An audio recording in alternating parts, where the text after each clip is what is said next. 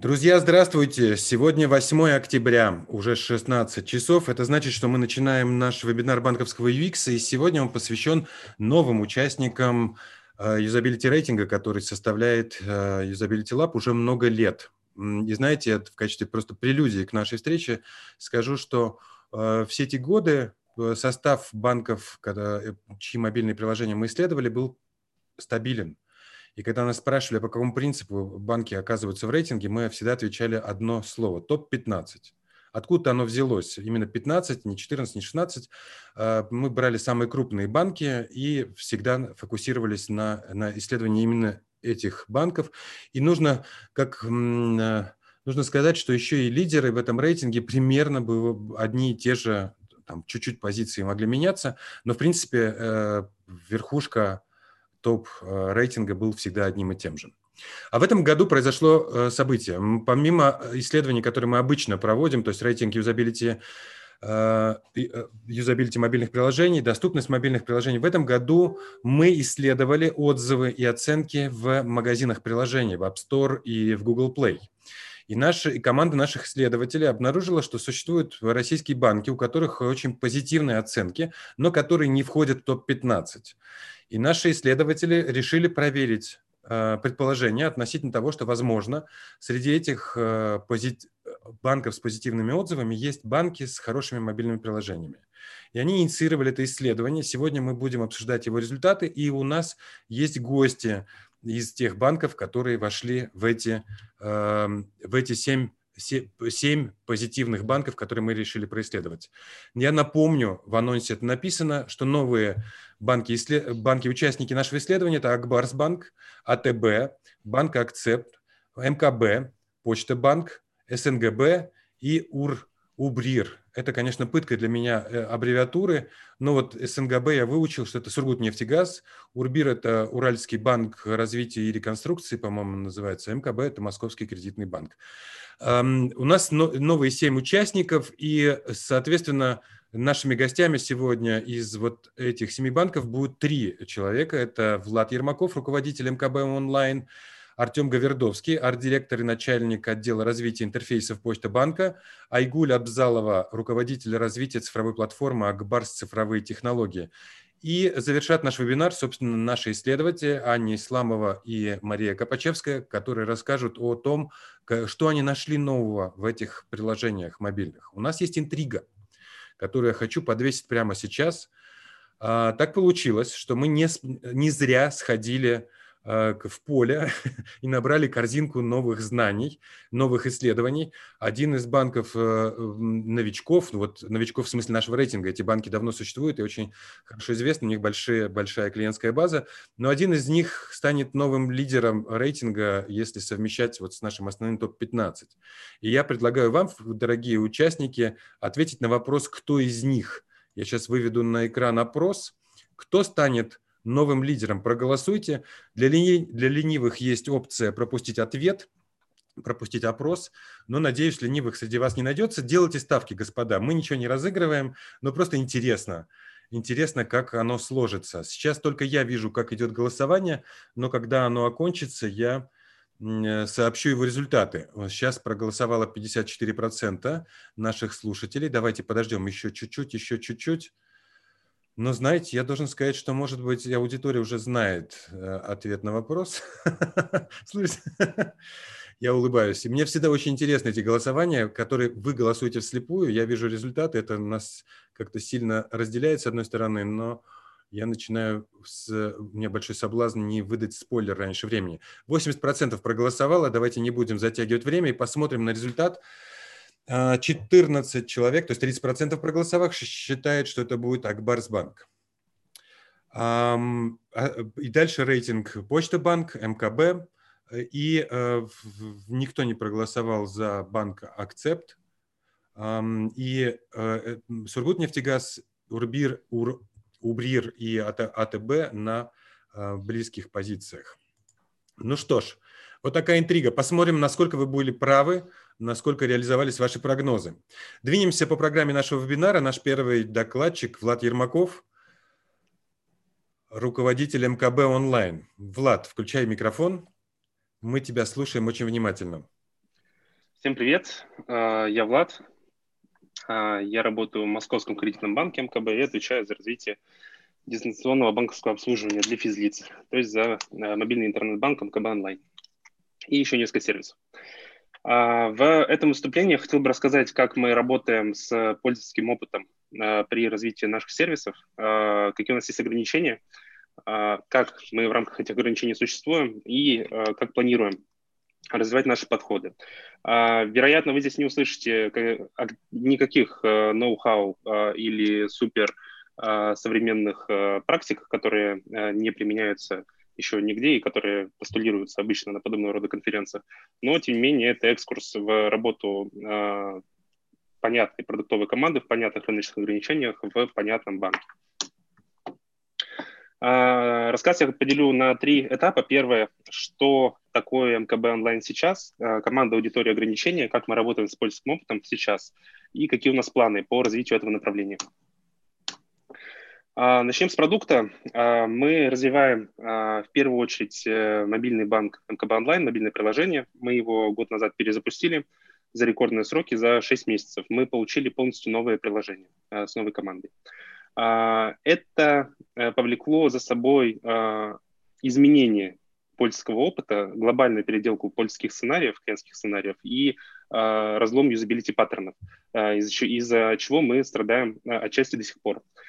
И второй основной продукт – это интернет-банк. Отличительная его особенность э, в том, что он потребляется со смартфонов. Э, до 30% сессий – это сессии с, со смартфонов, с мобильных браузеров, несмотря на то, что у нас и так есть мобильное приложение для этих смартфонов. Если говорить про аудиторию, то Московский кредитный банк а, это банк, а, который а, концентрирован на Москве и Питере, продаются флагманскими продуктами вклады и кредиты, и это понятным образом характеризует нашу аудиторию. Это 35 плюс, взрослые люди, обеспеченные. В основном это вкладчики, заемщики, пенсионеры и карточники. А, в этом году мы начали работу с тремя новыми а, продуктовыми сегментами. Это инвесторы. А, для них мы запустили инвестиционный сервис внутри нашего приложения финансового. Это автомобилисты. Для них мы запускаем автомобильный сервис. Это осенью, вот буквально в этом месяце. Если интересно, можете подписаться на э, соцсети банка и посмотреть, э, что это будет.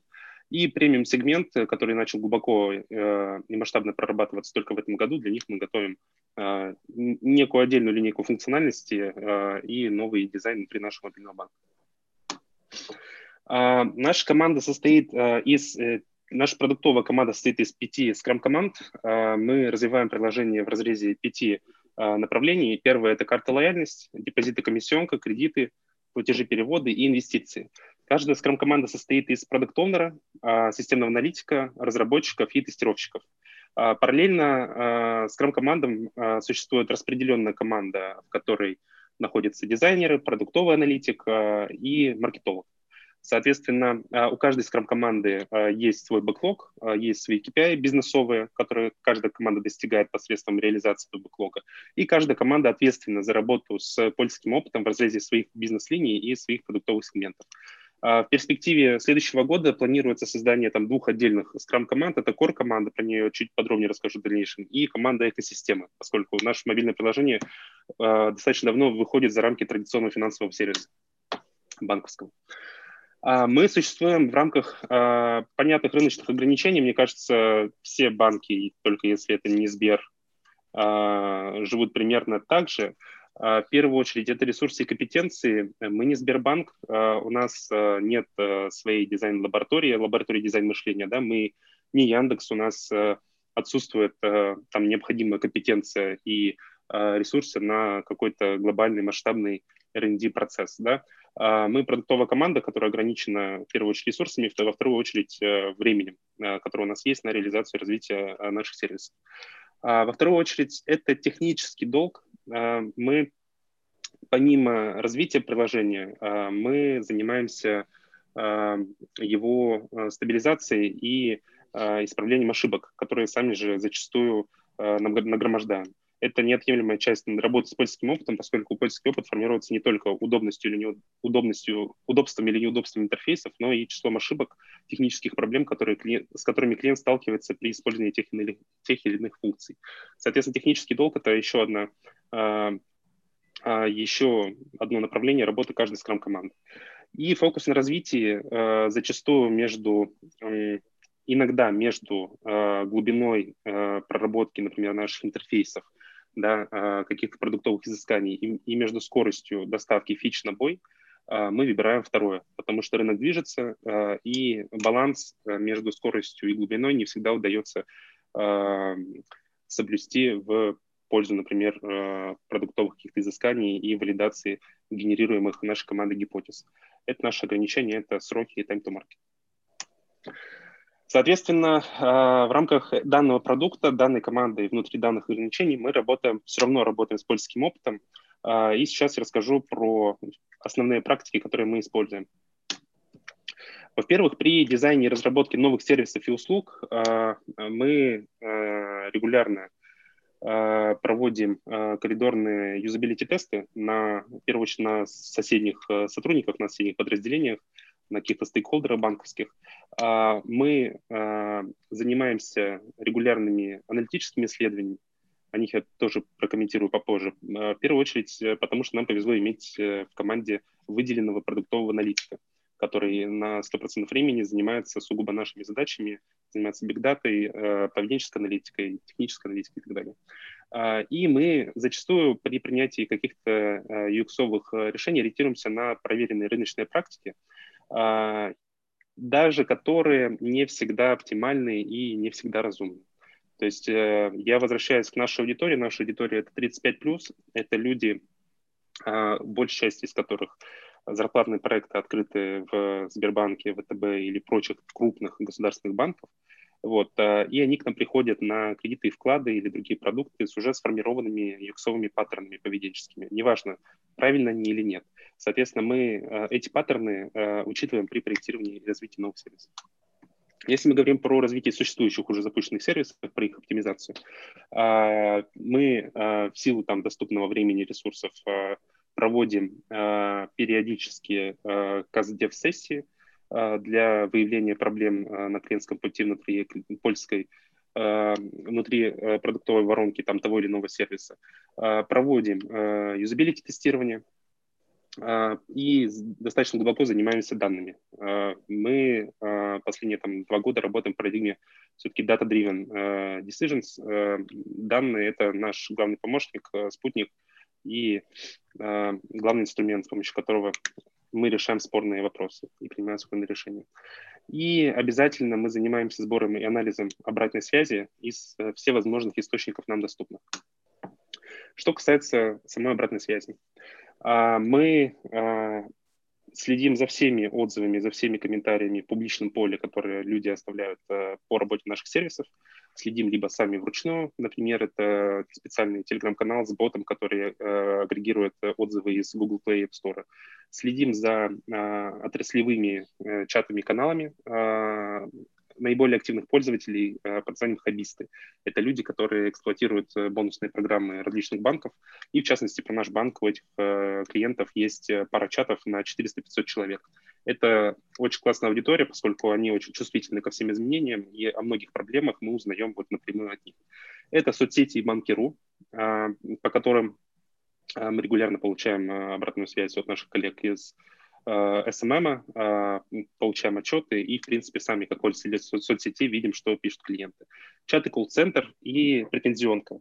Коллеги из колл-центра формируют э, отчетность ежемесячную на предмет э, Э, стати статистики по обращениям, э, самым э, проблемным тематикам и по заведенным техническим проблемам и инцидентам на основе поступивших от клиентов обращений.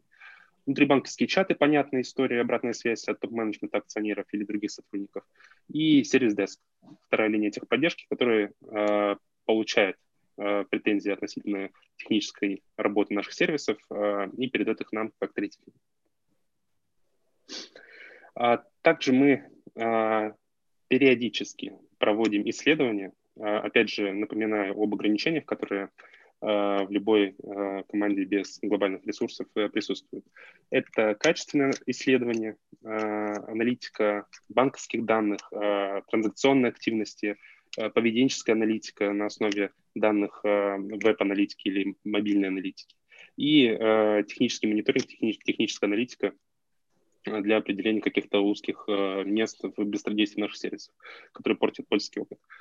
Это качественные исследования, э, маркетинговые исследования, которые периодически наши коллеги из маркетинга делают по тем или иным запросам. В основном это исследование рынка и э, позиции там, наших сервисов э, на рыночном уровне.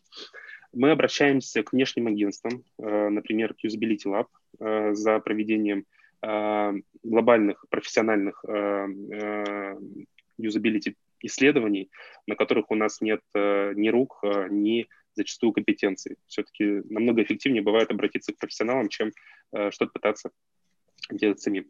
А, и исследование клиентской удовлетворенности, индексы NPS, CSI, колл-центр прозванивает э, клиентов, э, как в многих организациях, собирает обратную связь и делится этой статистикой с нами. А, технический долг. То, о чем я уже говорил, в процессе развития наших сервисов, разработки э, новых услуг, э, их оптимизации, периодически что-то ломается. Э, вот. Банковская инфраструктура отличается от обычных там, менее масштабных продуктов тем, что она очень сложная. Там в одном бизнес-процессе может участвовать до 5-6 информационных систем. Вот. И процесс сопровождения и обеспечения стабильности работы этих систем не такая тривиальная вещь, не такая простая. Соответственно, мы Э, регулярно обрабатываем входящие инциденты технические, э, наша команда разработки, планируем инциденты и баги э, в, в одном спринте с фичами, то есть регулярно выделяем порядка 30-40% времени capacity нашей команды на техдолг. И периодически подступаемся к крупным архитектурным и оптимизационным проектам, призванным решить какие-то системные вопросы, а, но здесь всегда встает вопрос о приоритетах, о балансе между развитием, новыми фичами, да, развитием бизнес-линии и между стабилизацией и оптимизацией а, нашей IT-инфраструктуры и наших там бэкэнд-сервисов. Это вечная боль, наша вечная тема. Иногда нас уносит в одну сторону, иногда в другую.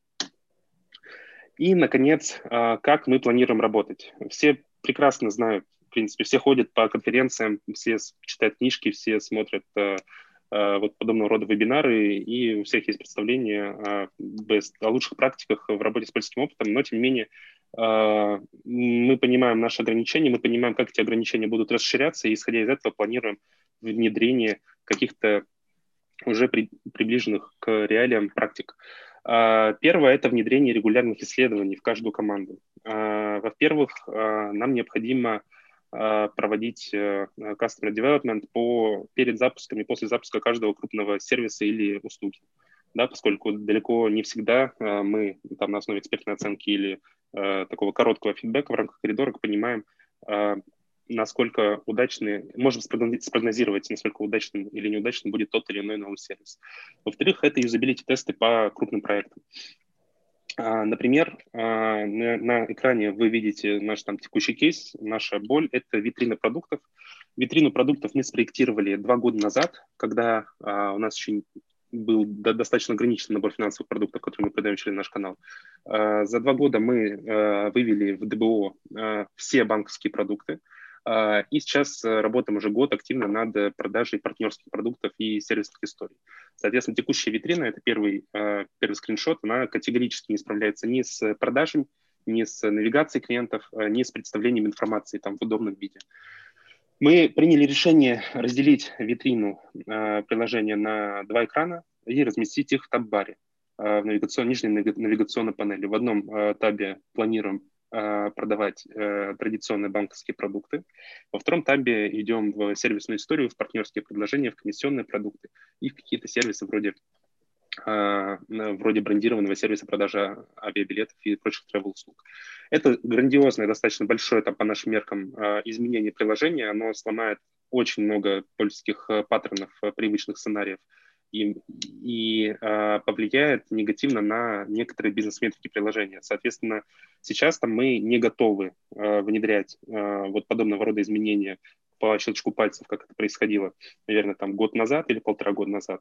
А, и для вот таких глобальных изменений нам необходимо а, проводить различные исследовательские практики на самом старте на этапе проектирования этих решений. А, реализация крупных сервисов через MVP и э, RAD э, – это методологии всем тоже известны, которые позволяют снизить э, число рисков да, при запуске новых сервисов. И внедрение АБ-тестов в интерфейсе. АБ-тесты в интерфейсах – это история не такая тривиальная, поскольку это просто дорого. Увеличивает стоимость фронтенд-разработки на 30% по каждой фиче. А вторая а, планируемая история – это погружение всей команды в э, продуктовые изыскания и в работу с пользовательским опытом. Сейчас в это вовлечены преимущественно э, продукт-оунеры, дизайнеры и аналитики. В это необходимо погружать все эти команды. Всех разработчиков, тестировщиков, системных аналитиков, просто потому что коллеги тоже работают с пользовательским опытом в процессе написания кода и в процессе проектирования новых сервисов. И демонстрация результатов исследований внутри банка. Эта история не должна работать в стол, это должно быть максимально публичным, максимально прозрачным процессом. И это тот опыт, а, которым можно а, и нужно делиться с соседними подразделениями, в том числе с соседними продуктами. Например, с командой, которая занимается развитием ДБО для юрлиц, или с командой, которая занимается отдельным инвестиционным бизнесом. Моя э, любимая история.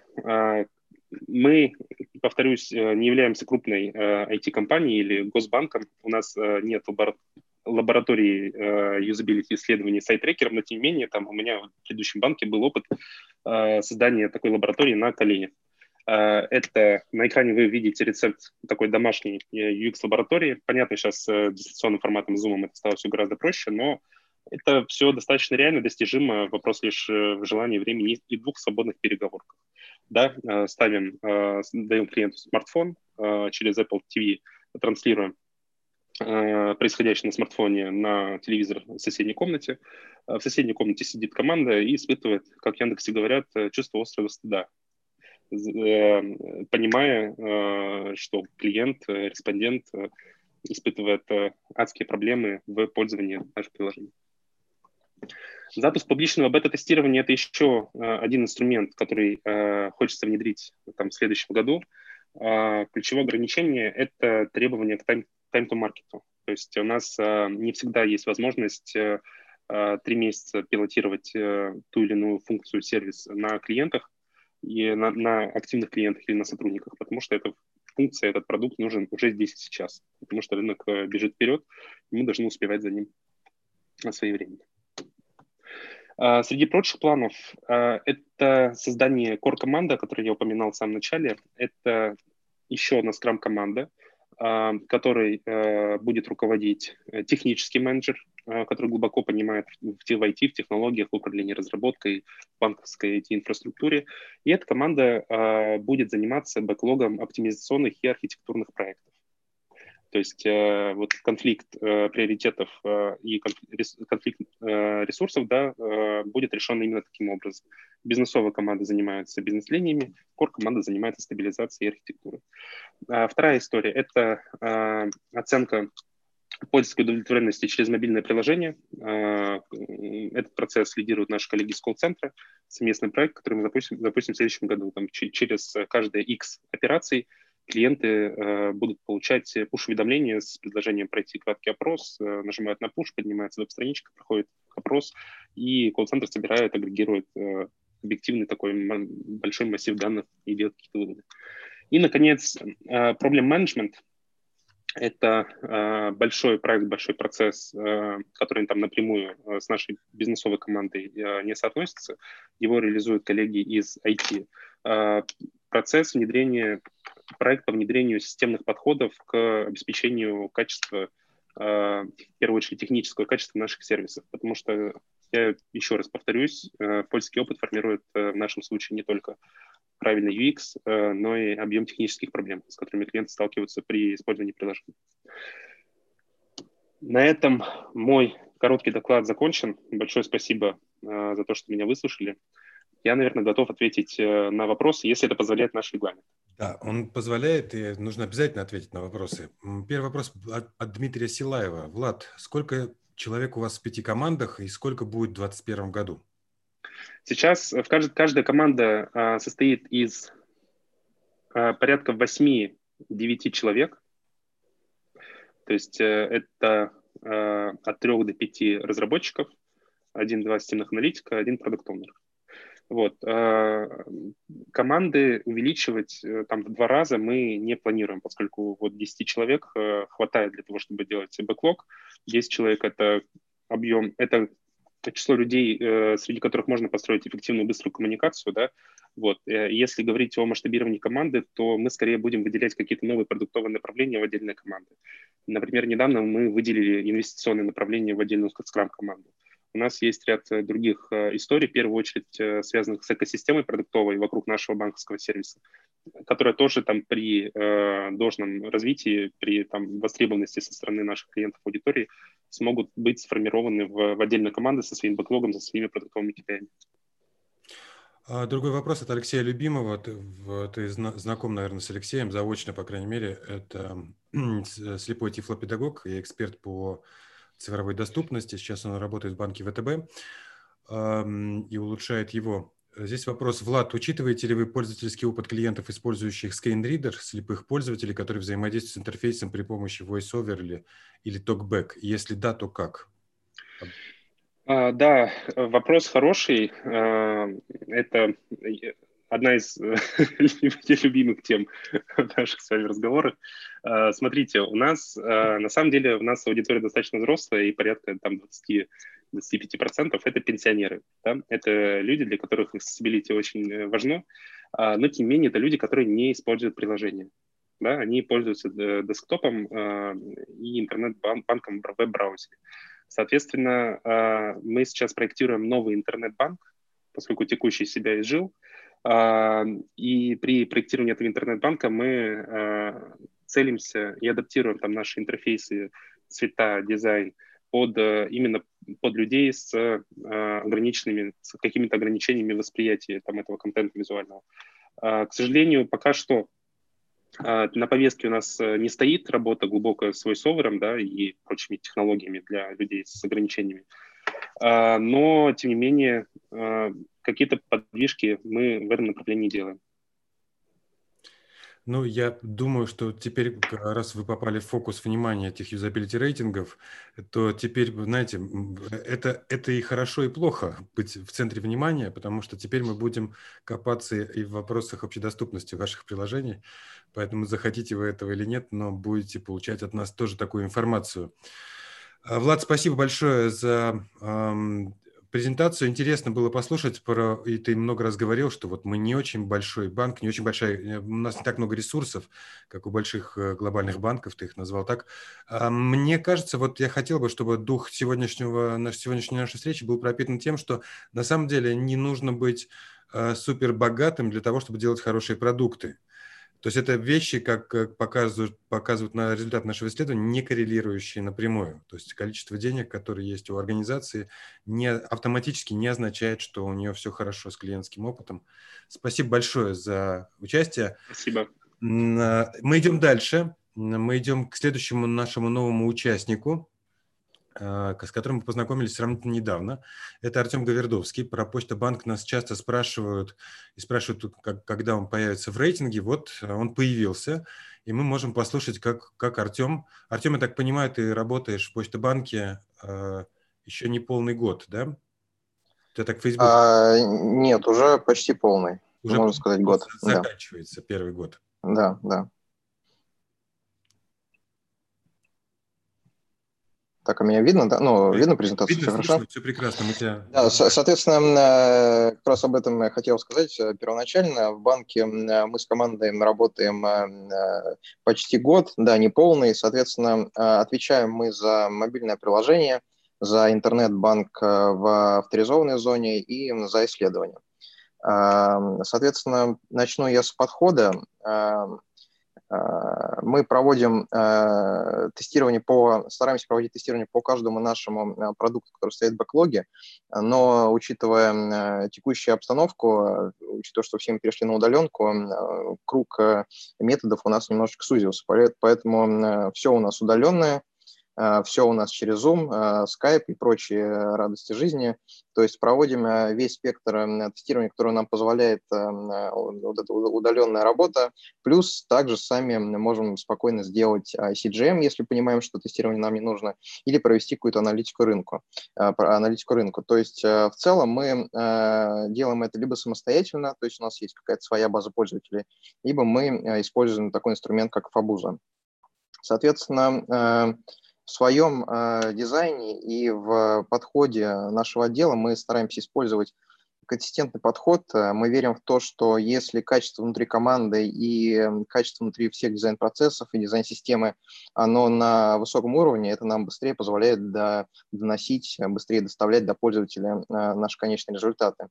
Соответственно, чего мы делаем? Мы всей командой, независимо от того, кто ты дизайнер или исследователь, мы подготавливаем макеты, мы налаживаем а, связь между отделами, потому что понимаем, что у нас есть эм, общая цель, и все мы к ней стремимся. Да, немножечко у нас у всех разные подходы, немножко разные KPI, немножко с разных сторон мы ко всему этому подходим, но в целом цель общая, и здесь главное найти баланс.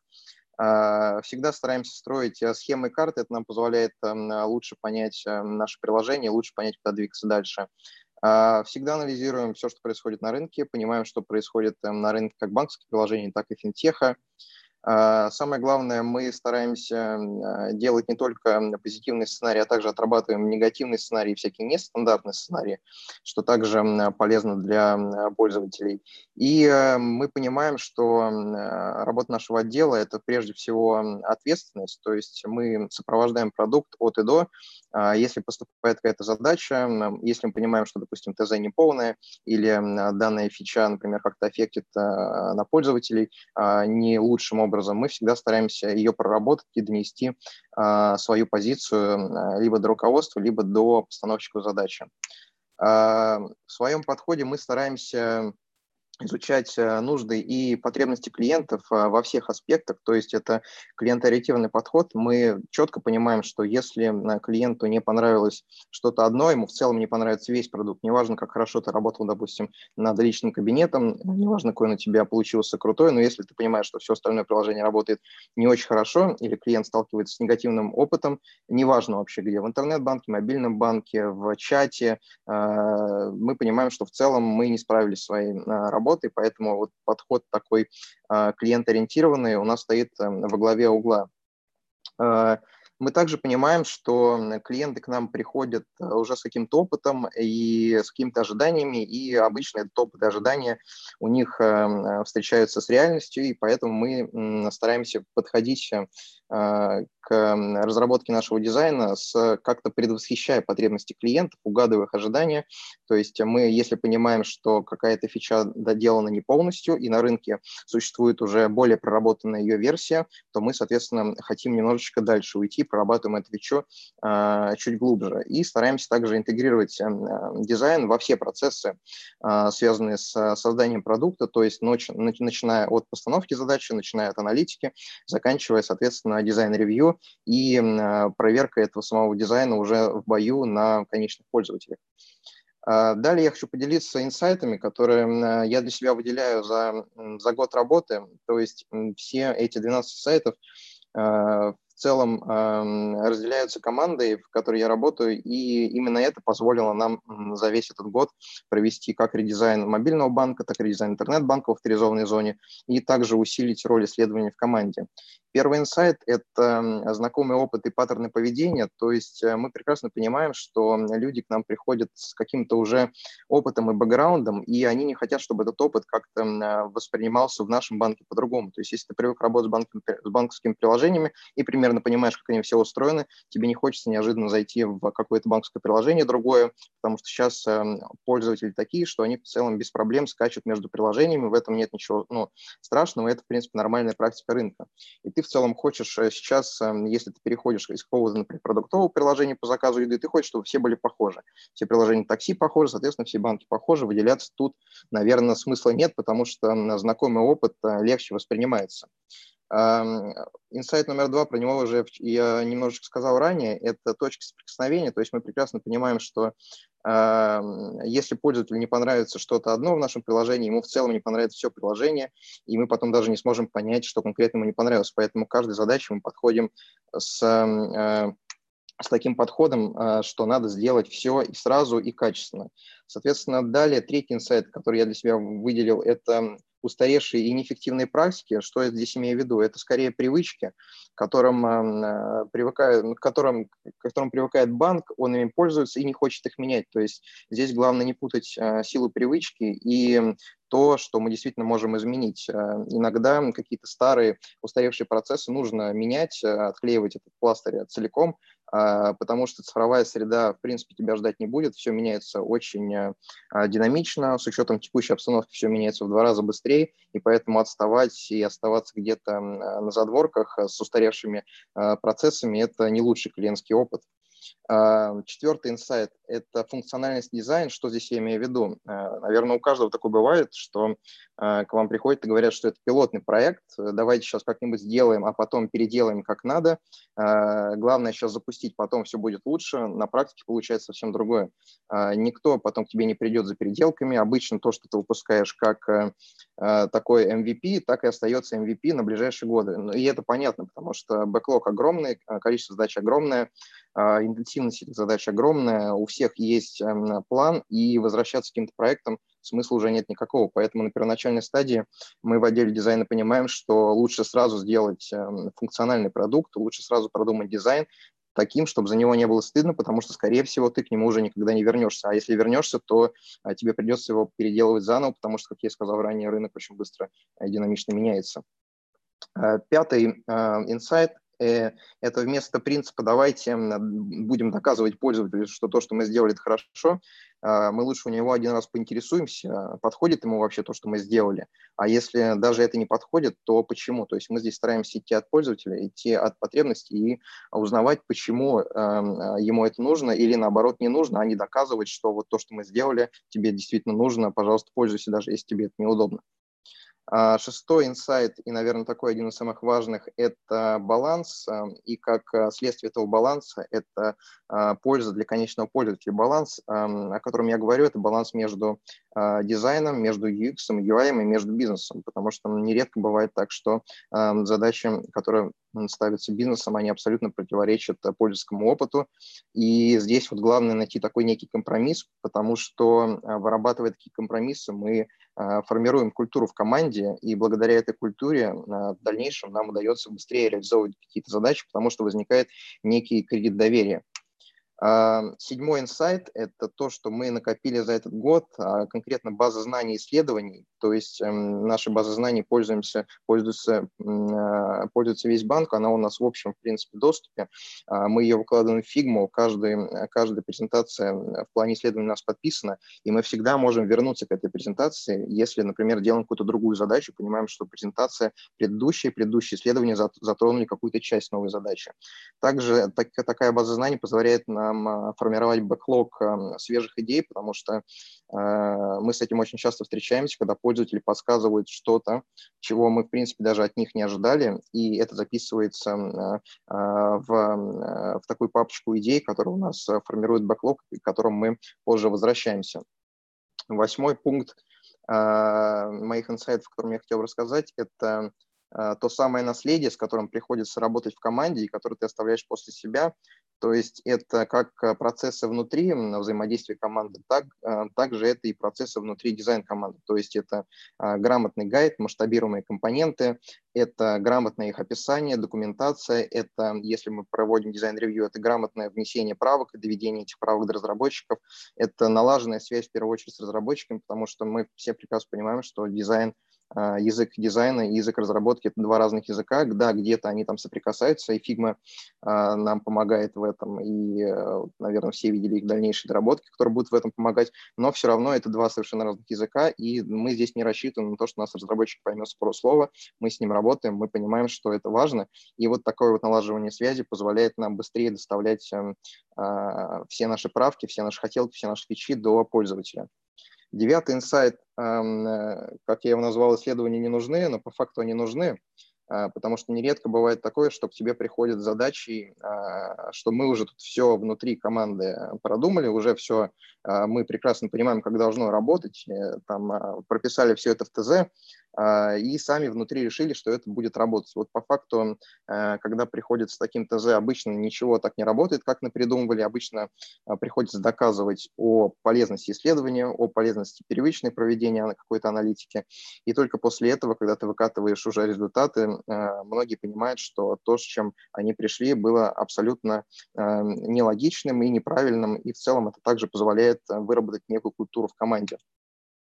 Десятый пункт моего инсайта – это вопросы «зачем и почему?».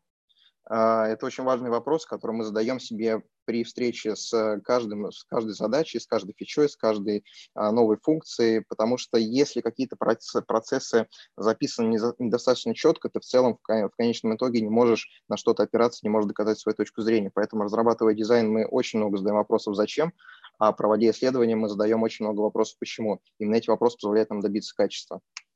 Одиннадцатый инсайт, а, он же предпоследний, это положительный сценарий. Нередко так бывает, что а, в командах продумывается только положительный сценарий клиентского опыта, то есть а, мы всегда предполагаем, что клиент пройдет именно по тому пути, по которому мы хотим, чтобы он прошел, он нажмет на то, что мы хотим нажать, и он сделает все то, как прописано в ТЗ. По факту получается абсолютно не так, а учитывая, что мы не продумываем э, тупики, ошибки слепые зоны, клиент от этого страдает. Из-за этого страдает цельный сценарий. Поэтому на данном этапе вопрос эм, от нас, а что если, э, позволяет вот закрыть все эти слепые зоны, и еще на этапе проработки на сценария мы всегда продумаем все тупики и все ошибки. И, соответственно, а, последний инсайт, э, он же важный, наверное, стоит о нем помнить, что мы не роботы все, и у нас есть право на ошибку, и это право на ошибку позволяет э, донести до конечного пользователя правильный сценарий, потому что нередко бывает ситуация, когда пользовательские а, исследования, когда первичные исследования абсолютно опровергают ТЗ, абсолютно опровергают все то, что ты сделал, и в такие моменты очень важно выбросить неуспешный сценарий и отказаться от провального сценария, и лучше сразу сделать правильный сценарий, начать что-то с нуля и разработать заново, чем выкатывать на рынок не работающий продукт но зато попасть в сроки. Соответственно, за год, э, таким образом, придерживаясь этих эм, правил, мы переработали более 300 экранов, как на мобилке, так и в вебе. Мы проанализировали более 70 сценариев, и э, вот что мы видим уже сейчас. Э, наша база знаний пополняется с каждым днем, она общедоступная, ей можно пользоваться, ей пользуются все, не только отдел дизайна. Мы понимаем, что удовлетворенность от наших заказчиков, заказчиков дизайна внутри Почты банка, она растет. А мы также видим а, сильное усиление э, роли digital офиса не только в Почте банке, но также на рынке финтеха и на рынке бан а, банковских приложений.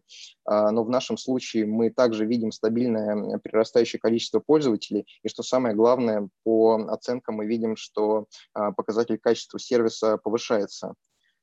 Собственно говоря, у меня все, коллеги. Спасибо.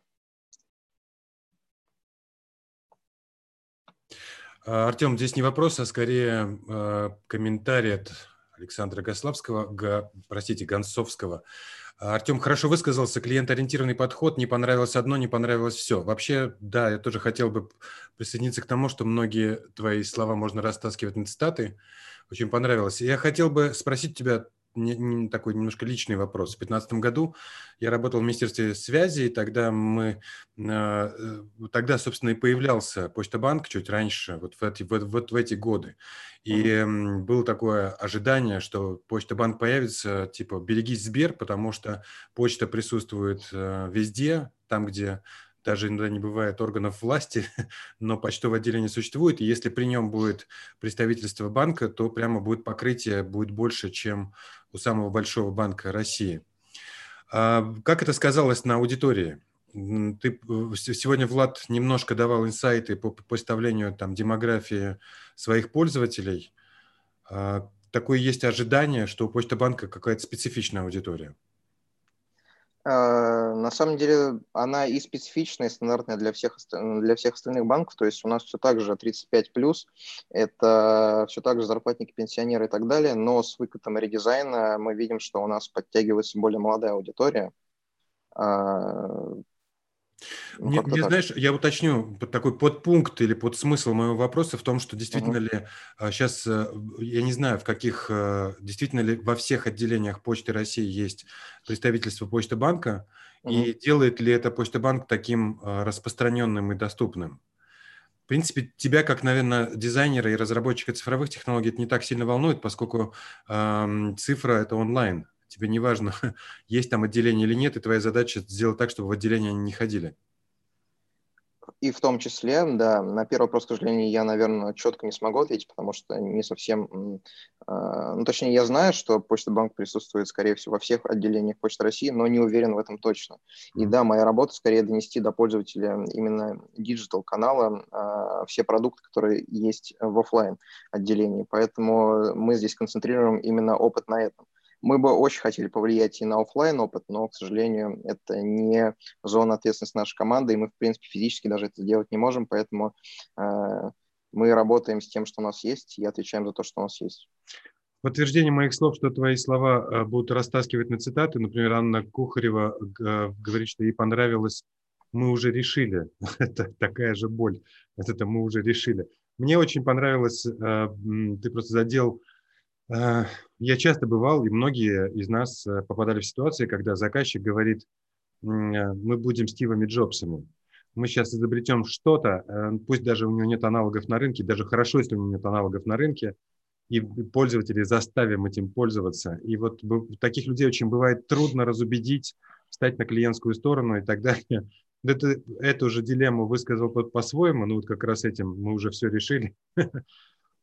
будете частая, по нашим частая, правилам. к сожалению, проблема, да, частая проблема, но мы с ней работаем. То есть мы в целом не считаем это за проблему. Это скорее, вот, как я уже говорил, как один из моментов культуры внутри команды и непосредственно исследования а, очень сильно помогают склонить чашу весов а, именно в нашу пользу и в пользу клиента, а не в пользу каких-то пустых, слепых догадок.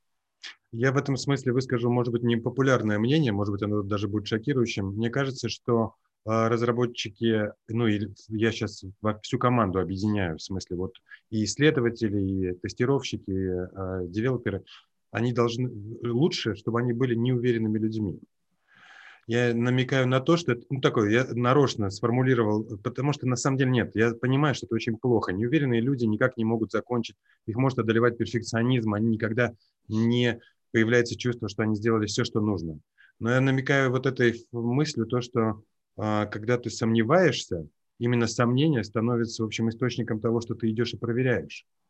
Проверяешь ты с клиентами, ты пытаешься встать на чью-то позицию. А если ты самоуверен... Наверное, да. Наверное, да. Наверное, самоуверенность, она в целом э, и самоуверенность, гордыня, и вот это вот тешение внутреннего эго-дизайнера, наверное, играют э, злую шутку с интерфейсами, когда ты считаешь, что да, я тут прав. Но по факту, когда мы проверяем что-то на исследователе, мы очень часто убеждаем, убеждаемся, что в целом пользователю все равно, по большому счету, на дизайн, ему важен сам функционал. А функционал иногда сдвигается на какие-то вот задворки с целью выкатить что-то необычное, неожиданное. Главное, чтобы вот не как у всех. А конечному пользователю это может быть даже и не нужно, это просто физически на него плохо влияет, он просто может удалить приложение и уйти из-за того, что ты вот захотел потешить свое эго. Благодаря твоему слову «гордыня» наш разговор принял немножко религиозный оттенок. Это приятно. Ну, иногда нужно подниматься на, на уровень таких вот смыслов.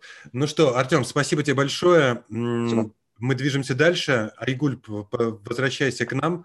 Айгуль Абзалова, руководитель развития цифровой платформы Акбарс Технологии, цифровые технологии. Много раз повторяется цифровые технологии. Да-да-да. Это, знаешь, это как э, мы пытаемся заколдовать и говорим цифровые, цифровые, цифровые, от этого становимся более цифровыми. Более современными, цифровыми. А, в общем, так, э, конечно, ребята круто выступили, что даже неохота открывать презентацию, но я все-таки попробую. А, Ты хочешь подтвердить мой тезис, что нужно быть неуверенным человеком для лучшего результата, да? И начинать Нет, неуверенности максимально уверена. Я даже думаю, что некоторые люди играют на то, чтобы мою уверенность немножечко при, приумять. Но вот это вот моя особенность. Я обычно уверена в себе. Вот, поэтому вчера посреди ночи я придумала вот такой заголовок своей презентации. Тоже, не то, нет, не тоже. лично я не скажу ничего нового. А, очень круто было услышать, что коллеги замеряют результаты, ведут базу знаний. Вообще, как-то, знаете, такая происходит валидация, что э, мы тоже самое делаем, очень сильно похожие вещи.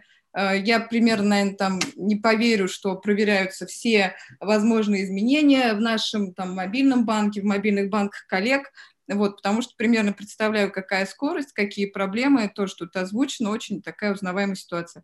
В моей презентации все, наверное, то же самое. Вот, во-первых, спасибо, что действительно обратили на нас внимание, обратили внимание на нас в рейтинге, и, видимо, будет какой-то результат. Вот это очень круто. Вот, в общем, мой рассказ о том, что и так многие из нас знают. А, самая такая простая мысль, если уж мы тут говорим об удобстве, о юзабилити – а, мобильный банк мог бы быть намного более удобным, но есть несколько причин, которые не дают банкирам. А, вот особенно меня не то что обижают, да, это вот вызывает там какие-то долгие диалоги, когда мы работаем с исследователями, они нам начинают что-то такое очень сильно советовать, но у нас есть свои ограничения. Например, требования информационной безопасности. Тут я вам наготовила немножко баек, под каждую тему, буду вам ее рассказывать. У нас, вот, кстати, мы проговорили про аудиторию, да? Аудитория действительно у всех одинаковая. Зарплатники, субсидийщики. Очень редко там бывают такие э, молодые люди продвинутые, которые хорошо используют мобайлом и которых сложно обмануть. Это достаточно доверчивые люди. Вот. И, например, э, моя личная боль, когда я даже оплачиваю что-то в своем же банке, да, который сама же пишу, у нас вот эта вот плашка с OTP-шкой а, скрывает номер кода, потому что мы все-таки даем нашей аудитории время подумать, а, подумать а, и не говорить, кому попало свой код. Да? Вот это вот моя боль, но это как бы требование информационной безопасности. Требования регулятора. Да, действительно, есть такие штуки. Я тут, наверное, свяжу это все с лимитами, да, с лимитами переводов по 115 161 вот. А, тоже хотелось бы, чтобы там не писали ВИПы, почему я со своей карты не могу вывести, например, определенные средства, да, то есть такое значительное неудобство в жизни нашего пользователя. Вот. И самое такое интересное, вот когда мы приоритизируем, обсуждаем истории с бизнесом, я все-таки продукт на стороне IT, у нас пока есть это разделение, процесс не идеальный, вот, а, что доход, он достигается не только лояльностью, да, и там не кривя душой, я бы сказала, что немногие умеют лояльность конвертировать в деньги, да, то есть это вот непрямой эффект э, показывать, отображать в деньгах. Вот, Поэтому мы, например, на сайтах каких-нибудь э, агентств, где мы пытаемся купить билет или еще что-то, да, там проходим кучу хитроумных галочек, чтобы купить какую-нибудь страховку и принести людям комиссионный доход, который не напрямую связан с финансами. Это вот так очень вкратце то, что э, конкурирует да, там, с мыслями об удобстве э, именно при проработке задач. То есть какие, наверное, проблемы испытывают наши дизайнеры, когда я им приношу эти истории и так обвешиваю ее проблемами. Э, окей, постараюсь быстренько как листать. Вот. А еще а, я бы сказала, вот именно момент приоритизации, да, то есть вот тут много раз был вопрос о команде, о количестве. То есть, по сути, на Dagbar's онлайн работают три команды а, в таком же там а, среднем количестве от 7 до, до максимум 9 человек. Это включает DevOps-инженеров, которые уже очень там далеки, наверное, от самой поставки фичи, да, там непосредственно уже другими процессами занимаются, более глубокими техническими. Вот. А, и каждый, мы сейчас работаем в методологии SAFE, то есть мы простой скрам немножко э, расширили до, до SAFE, э, и планируем на квартал вперед, глубоко прорабатывая всю стратегию, то есть куда мы движемся банком, на, ну, как бы вот э, с, с прогнозом на квартал. Вот, и так рассказать, если посмотреть, когда, когда идет приоритизация, очень интересно эти наши диалоги с бизнесом, да, мы пытаемся вывести эффект по каждой задаче, э, которую хотели бы запустить в будущем. Вот, и, например, продажи банка, ой, продажи продуктов, они чаще выигрывают, да, по ним проще считать эффект. Вот. Но мы понимаем, что они востребованы не всеми сегментами и не всегда отвечают за удобство. То есть про... не все хотят взять кредит, не все хотят взять все наши новые карты и кредитные карты. Вот. А, требования регулятора, то есть те же три команды, они толкаются, да, при, приходит risk reduction, и тоже не всегда есть время взять все то, что мы хотим, потому что мы там должны где-то уложиться в сроки. Многое другое, давайте, чтобы не затягивать, я даже не буду вспоминать. Как я отстаиваю свои интересы. Вот здесь вот э, вы знаете, просто почему-то мне уже очень сложно зайти, просто там с удобства сказать, что мы а, мониторим и так далее. Я сразу, видимо, здесь хотела оправдаться, что нельзя взять и прямо там пойти в историю именно удобства, сервиса и так далее. То есть есть истории, которые немного конкурируют. Ну, то есть прям такого прямого сервиса. Понятно, что и продажа должна быть удобной. А, и Digital Office, да, тоже должен быть развит в мобильном банке. А, мониторим отзывы.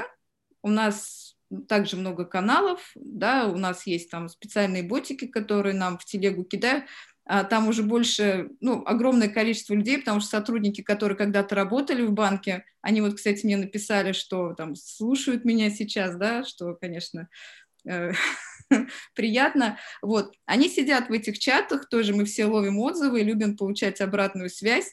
И там иногда, когда человек написал какой-то длинный-длинный отзыв, мы его читаем, немножечко обсуждаем, почему бы так могло произойти, связываемся с пользователем. То есть это все, например, сейчас а, моя такая прям проблема, которую я пока не могу взять. Многие пишут нам о том, почему нет темной темы в приложении. Действительно, вот в данный момент в его техническом состоянии я не могу взять и реализовать эту темную тему.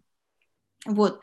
Использовать опережающие метрики, да, то есть вот я говорила, что легче посчитать эффект, например, по продажам продуктов, вот, а, я не скажу, что я построила пирамиду, но у меня есть диаграмма, которая идет от пользователя, не владеющего карточным продуктом, до пользователя, который совершает покупки и приносит уже какой-то эффект в приложении. Вот. И в целом мы вот в тех же слайдах, которые выносим на приоритизацию, описываем, какие опережающие метрики, почему мы будем к ним идти.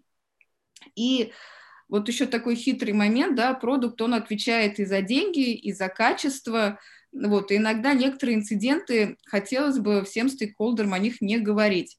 Но тут надо быть смелым, страх чувство непродуктивное, вот, то есть акцентировать на них внимание, говорить, что был такой инцидент. А, например, я уверена, что все коллеги а, и самый большой в России банк, и даже маленький, когда были, например, выплаты вот в связи с пандемией, почувствовали хорошую нагрузку. Мы в том числе, то есть мы такой местный зеленый банк, вот, и у нас тоже там пришли большие выплаты, которые обязательно должны были быть зачислены единовременно, вот. На этом я выбила практически уже 6 месяцев работы одной команды, которая действительно сейчас работает над качеством, над а, ну, таким пространством для первого входа клиентов, чтобы ни в коем случае не было сбоев. А, то есть вот это вот мне помогает улучшать сервис, о чем хотела тут сказать. Так, новые возможности, да, и то, что стоило сделать уже давно, тут тоже вот как бы, наверное, очень релевантно с тем, что говорили, о чем говорили коллеги, коллеги, а, да, вот истории спорят, есть бизнес-фичи, есть э, какие-то сервисные истории, которые тоже там да, достаточно интересны нашим стейкхолдерам, вот. Но у нас всегда был такой спор, внутреннее напряжение, а сколько же взять на долг, да, там, и, допустим, не отдать эти команды на реализацию фич. То есть это вот, наверное, да, да такая вот нить, которая ведет через весь мой рассказ. Вот. А, вот здесь вот самое важное, что мы определили а, время на риск бэклог, и мы определили время на, на улучшение да, то есть мы прям берем сейчас и на планированиях от общего объема берем около 20%, 25% команды каждого спринта на улучшение, на решение этих долгов. Еще пришли очень клевые ребята в команду. Вообще вся команда, вообще весь процесс и работа – это всегда ребята, которые подтянулись в команду, из каких-то других компаний притянули опыт. Вот. А, есть очень неплохой регламент работы с пользовательскими обращениями, особенно если это инциденты, и в зависимости от того, сколько их, от массовости и других критериев, а, есть правила, да, и поэтому там никто не останется неуслышанным, и в какой-то момент проблема будет решена. Вот. Ну и то, что опытные продукты посоветовали лично мне там много раз, когда я еще не знала, с чего начать, потому что тоже переезжали мы а, с очень такого вендорского приложения и писали совсем с нуля.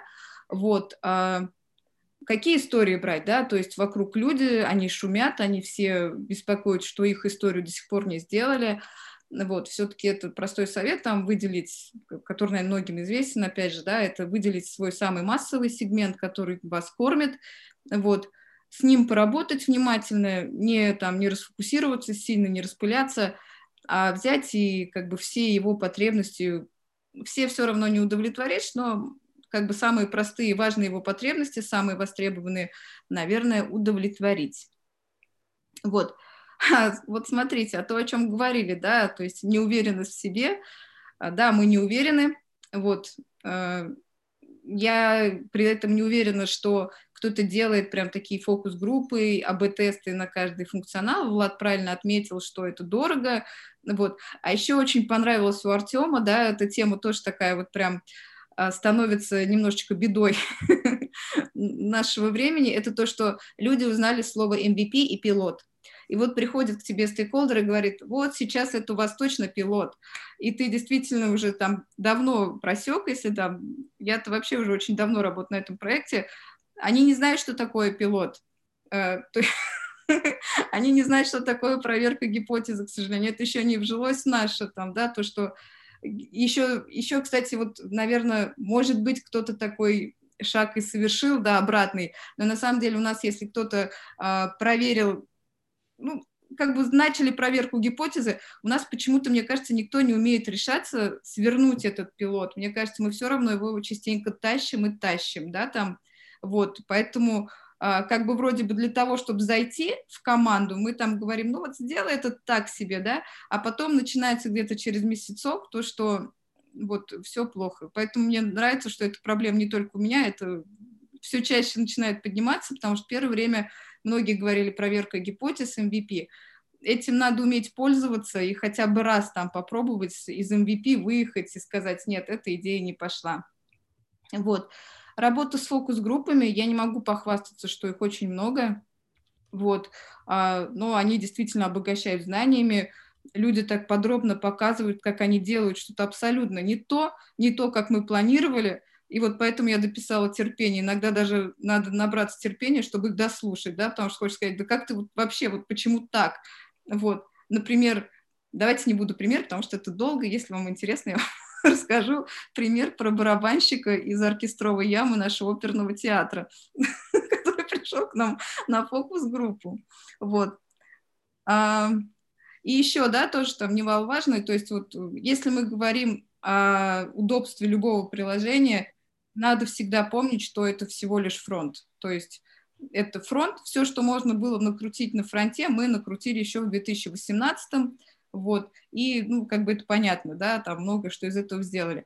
Э, это всегда middle системы, и тут, если уж говорить про большие банки, да, то мы, как и он, нам тоже 25 лет, middle системы развивались, начиная там со сберкнижек, у нас есть система, которая называется РМК, рабочее место кассира, и она центровая в приеме платежей, да, и мы к ней обращаемся, то есть здесь я там искренне завидую, пусть она и белая зависть молодым онлайн-банкам. Ну, хотя, думаю, у них там тоже есть проблемы, я вот не сомневаюсь.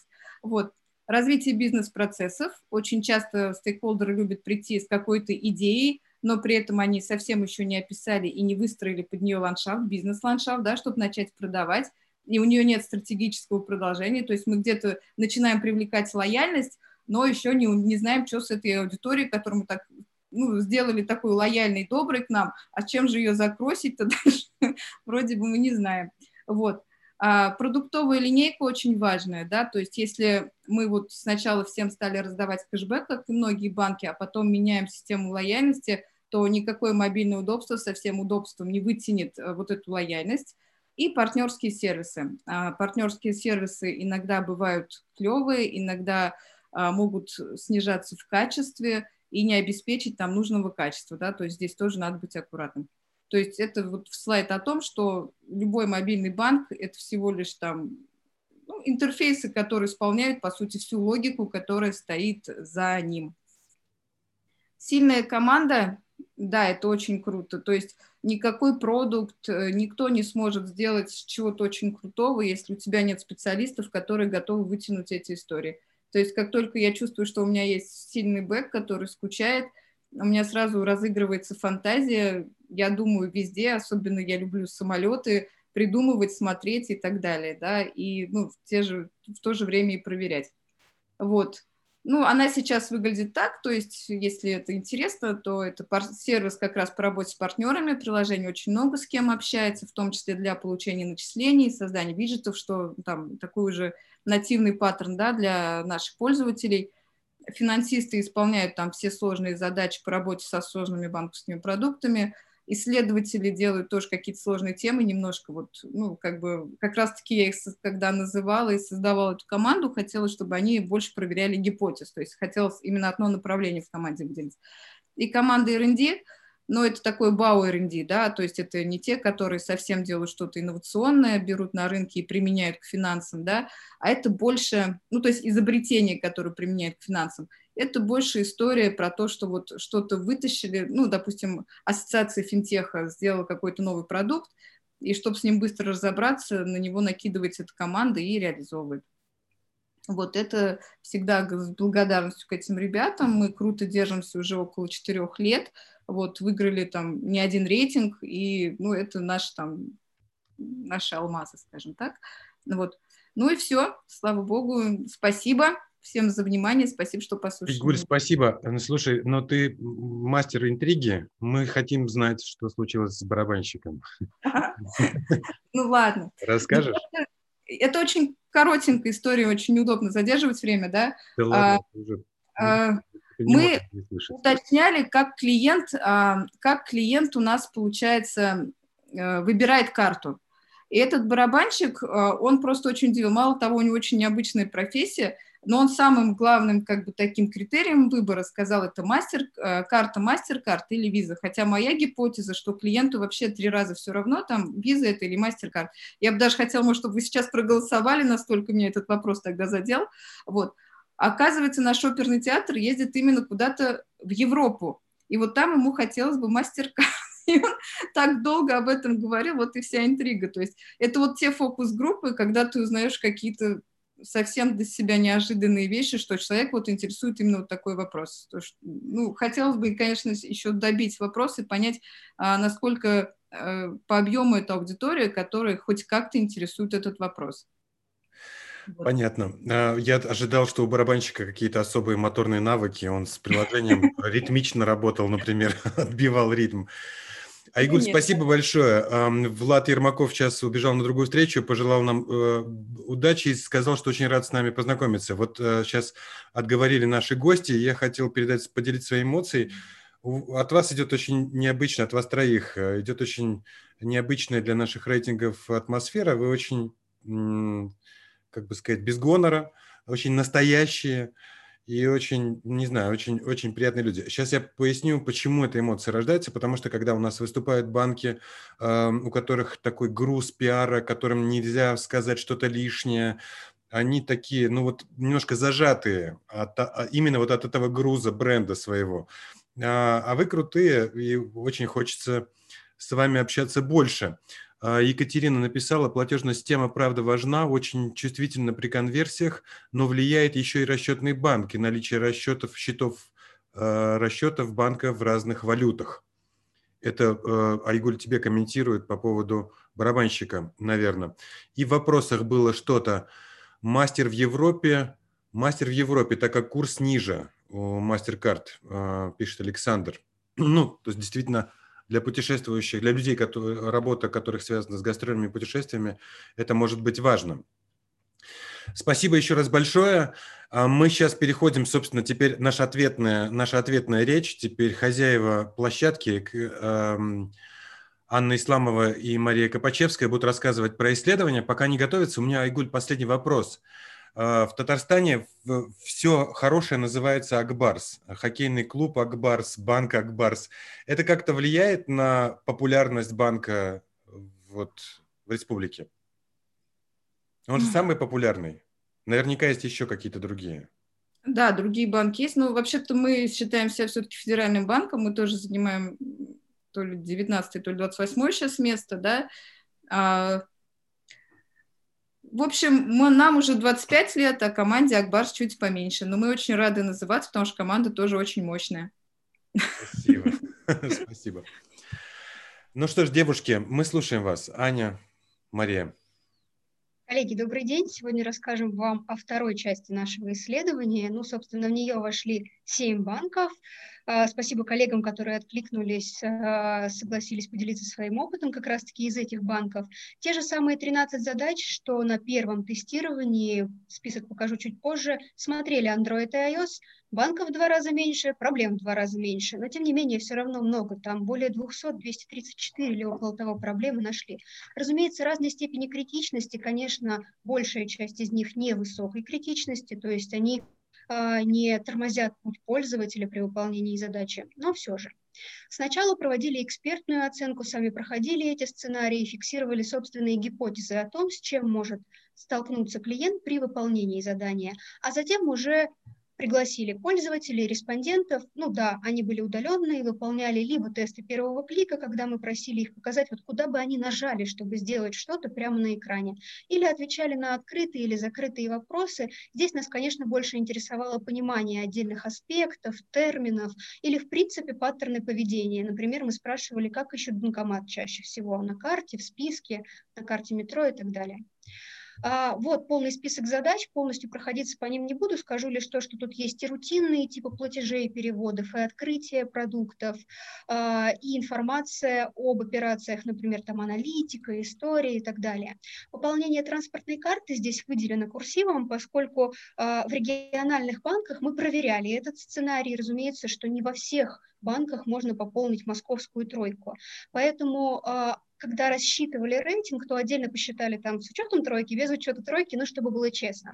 С другой стороны, нас удивили некоторые удачные решения, касаемо именно этой задачи, именно в региональных банках, поэтому мы их тоже покажем сегодня. Ну и переходя к общим результатам исследования, стоит сказать, я уже упомянула, что проблем высокой критичности не так много. В основном исследований, ну, в первой волне было примерно так же. И по поводу отсутствующих функций, ну, в среднем, да, на банк, или вот если говорить об общем проценте, а, тоже схожие показатели. По отдельным задачам, что стоит выделить? Больше всего проблем с переводом по номеру карты, по номеру телефона. Получается, что мы засекли вот именно в этом исследовании много дублирований внутри меню. Можно выбрать СБП, а можно по номеру, кар... по номеру телефона. Можно выбрать другой банк, а можно по номеру карты. И не очень понятно, как в таком случае действовать человеку. Меню разрастается, количество выборов увеличивается, а по сути либо это схожие функции, либо это даже два разных, две разных точки входа на один и тот же экран. А, еще много проблем с открытием вклада. Здесь э, часто используются начисления в процентах, но, например, было бы удобно показывать их в рублях, и такие решения у банков тоже есть. В том смысле, что не нужно самостоятельно пересчитывать, сколько в конце срока, в зависимости от срока и в зависимости от суммы вклада, например, получит пользователь. Кроме того, это, конечно же, подробные условия, то есть информация, которую человек видит еще до того, как открывает вклад. Чем более полная, понятная, ну и, разумеется, удобно представленная она будет, тем спокойнее он будет открывать этот вклад, понимая условия уже на берегу. В прошлый раз, в прошлой волне мы говорили то же самое про кредиты, потому что там зачастую было такое, что мы на что-то подписываемся, еще полностью не зная на что. Вклад в этом плане более безопасный продукт, но, тем не менее, формировать ожидания от него и давать полную информацию а, конечно же, полезно в начале. Ну и поиск банкомата. В нашем задании нужно было искать круглосуточный банкомат с возможностью внесения наличных. Поэтому многие проблемы были связаны с фильтрами, с представлением информации о банкомате в списке или прямо на карточке этого банкомата. Вот. Но одна проблема вот из высокой критичности. Банкоматы располагались не там, где их ожидали увидеть пользователи, и на нашем тестировании очень малый процент пользователей в принципе понял, в какой раздел нужно идти, чтобы их найти. А, сначала мы расскажем про общие проблемы. Это те проблемы, которые мы увидели у нескольких банков сразу и на нескольких платформах. Потом поделимся некоторыми примерами проблем на платформах, ну, в смысле, они встречаются на iOS и не встречаются на Android или наоборот. А, это будут не все проблемы, которые мы нашли, то есть полный перечень у нас будет в отчете, даже так, большая часть будет в отчете, а здесь просто отдельные примеры, и тут слово я передаю Марии. Я остановлю свою демонстрацию, чтобы Маша могла управлять со своего компьютера. А, хорошо, спасибо, Ань. Сейчас включаю демонстрацию. Угу. Отлично. Ну что, разберем общую проблему. Так. Угу. Во-первых, э, одной из таких общих проблем является незаметное сообщение об ошибке. А, иногда сообщение об ошибке находится за кнопкой, которую необходимо нажимать, и человек может просто не заметить это сообщение, не обратить на него внимания, посчитать его каким-то нерелевантным или просто пытаться продолжить, не замечая этого. Аналогичную проблему мы обнаружили в общем исследовании банков. А, у Райфайзенбанка была такая проблема. Вот на скриншоте вы видите, что сообщение об ошибке на самом деле вот в интерактивном взаимодействии оно находится за кнопкой, пользователь также его не замечает. А, хорошее решение предлагает банк СНГБ. А, он предлагает размещать сообщение об ошибке в рабочей области отдельно, чтобы пользователь четко понимал, что что-то пошло не так и пытался справиться с этой проблемой. Следующей общей проблемой является незаметное появление подсказки, несвоевременное появление подсказки. А когда подсказка о минимальной сумме, она не выведена сразу, а появляется только после нажатия кнопки «Далее» или «Продолжить». А, хорошим решением в данном случае выступает банк Акбарс. Здесь подсказка находится в видимом поле, и она не стирается, когда человек начинает вводить сумму, а остается, и можно на эту подсказку ориентироваться. Следующей проблемой является, она достаточно распространенная, очень у многих банков она есть, это срок вклада представлен в днях. То есть э, человеку нужно самостоятельно пересчитать, сколько это будет в месяцах, и как бы пытаться для себя в более доступном виде понять, ага, значит, 181 день, это полгода. И на это тратится не только время, но также и некоторые усилия. Человек может просто отказаться от э, открытия вклада, потому что он не понимает, ему нужно там, заходить в другие приложения и пересчитывать. А, также в нашем исследовании мы посмотрели, а, как люди будут считать срок, если это 6 месяцев в днях или 3 года в днях. А, конечно же, когда это меньший срок, люди делают гораздо меньше ошибок, им проще посчитать. Если это 3 года в днях, это уже не совсем просто, и очень часто, достаточно часто пользователям непонятно, сколько же все-таки это в годах, насколько они собираются открыть свой вклад. Хорошим решением данной проблемы выступает э, э, предложение банка МКБ. Э, в данном случае представление срока открытия вклада в понятном формате. То есть человек сразу видит, о, два года, три месяца, все хорошо, все понятно.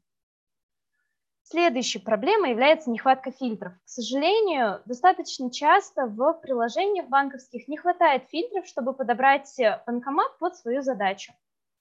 Хорошим решением делится с нами банк э, Убрир. Э, он предлагает различные фильтры, большое их количество. Пользователь с легкостью сможет выбрать то, что ему необходимо на карте или в списке. И сейчас мы с вами затронем проблему доступности. Э, к сожалению, одного из наших банков мы выявили такую проблему, очевидную проблему доступности контрастность фона и цвет текста для условий вклада не соответствует э, ГОСТу и другим параметрам. То есть э, текст плохо виден, и пользователь может затрудниться прочитать э, какие-то вот аспекты. Поэтому очень важно, кроме того, чтобы это было удобно, это было еще и доступно. Да, конечно же, возможно, задний фон в данном случае, он красивый, интересный, наверное, единственный такой банк, который предлагает вот такой еще и подвижный фон. Однако этот фон очень сильно отвлекает, и контрастность цветов недостаточно для того, чтобы четко видеть, э, какие условия предлагает банк и что написано на э, различных страницах.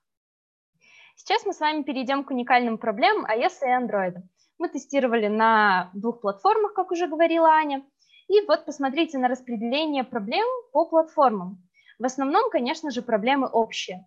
Однако мы видим, что э, есть э, проблемы на Android, и на Android их больше. То есть iOS все-таки немножечко более чистая платформа в плане каких-то проблем. Там э, разработчики справляются лучше и допускают меньше таких вот ошибок, которые могут затруднить пользователю э, взаимодействие с интерфейсом. Вот вы видите пример э, В данном случае по-разному э, указывается выбор способа зачисления процентов. На iOS здесь просто фраза «мои карты», не очень может быть понятно пользователю, зато, прошу прощения, на Android, да, на андроиде, э, значит, «мои карты» может быть не очень понятно пользователю, а на iOS ежемесячно на карту, то есть сразу понятно, что человек выбирает карту, на которую будут зачисляться э, проценты с вклада.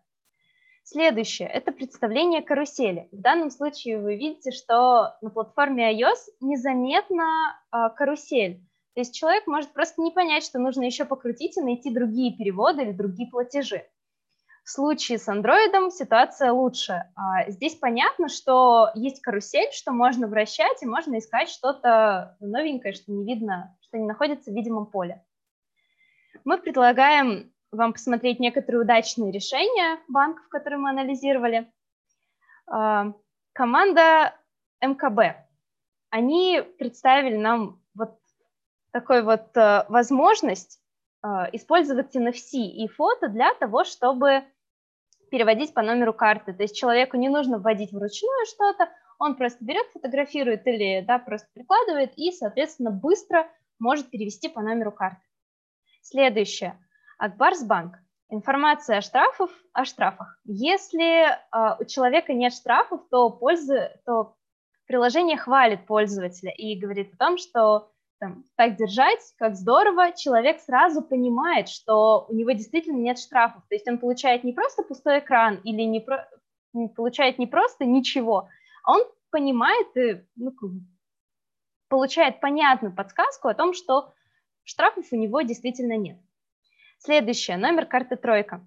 А, стоит заметить, что Банк АТБ предлагает такое решение. А, номер карты «Тройка» легко проверить. Он разделен на, так же, как на самой физической карточке. А, стоит отметить, что такое решение очень удачное, и его нет даже во многих крупных банках, а вот Банк ТБ, хотя это не его целевая функция, то есть это все-таки Приморский банк, он предлагает вот такое вот разделение. Следующее. А, по результатам нашего исследования мы получили, что не все пользователи понимают, что же такое СБП и вообще можно ли перевести другому пользователю, который не подключен к данной системе, деньги.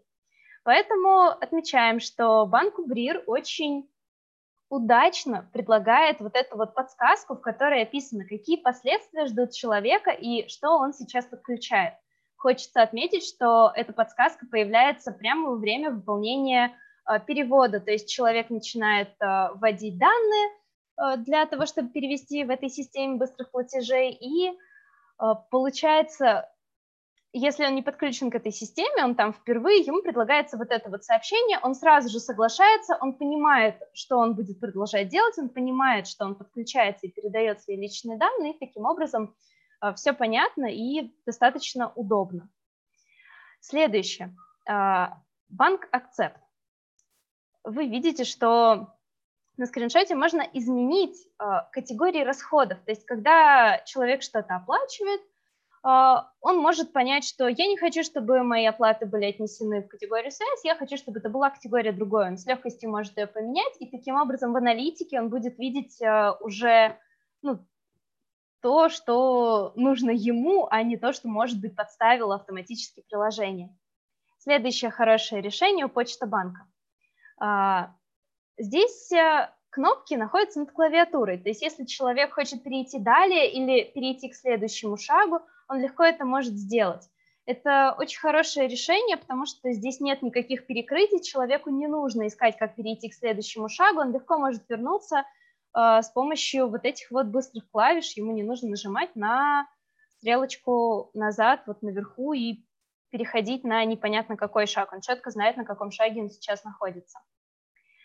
Банк СНГБ предлагает э, э, обналичивание в банкоматах других банков. Можно заказать обналичивание в банкоматах других банках и делать это бесплатно, снимать деньги в других банкоматах. Эта функция очень удобна, если у банка не очень много партнеров и если э, ну, не очень много просто отделений по городу. Поэтому можно заказать бесплатное обналичивание, пользователю удобно и приятно, и, собственно, Вот такая вот удачная функция. Сейчас мы перейдем с вами к результату тестирования, которое было проведено.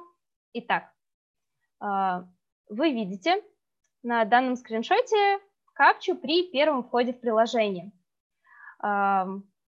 Мы давали такое задание, кликните на все квадраты, которые вы видите на изображении. Собственно, такое же задание дается и на самой капче, мы просто чуть-чуть его да, перефразировали, кликните, предложили кликнуть. Наша гипотеза была такова, что фигуры представлены на фоне сетки, и пользователи могут отмечать и саму сетку как квадраты. И действительно, наша гипотеза в данном случае подтверждается. А, конечно же, большинство пользователей кликнули на те квадраты, которые подразумевались, в этой капче. Однако мы видим, что очень многие люди, 34%, они кликнули просто в сетку. То есть э, получается, что э, данная картинка не очень удачна для вот такой вот капчи. А, заказ справки. А, мы давали такое задание. Вам требуется заказать справку об остатках на карте для визы. Куда бы вы нажали, чтобы ее заказать? А, в данном случае заказ справки находится только в карте, его нет впрочем. Мы как раз хотели проверить, будут ли люди нажимать на карту или на прочее. Как вы видите на тепловой карте, 44% а, искали не там, они искали впрочем, а и только 15% искали в самой карте. А, аналогичная задача была у нас в рейтинге 15 банков, и здесь стоит отметить, что заказ, заказ справки был и в карте, и в прочем. Вот, и, собственно, здесь люди кликали примерно одинаково на вот эти вот два, э, на эти две кнопки. А, следующее в нашем исследовании – это частота поиска банкоматов различными способами.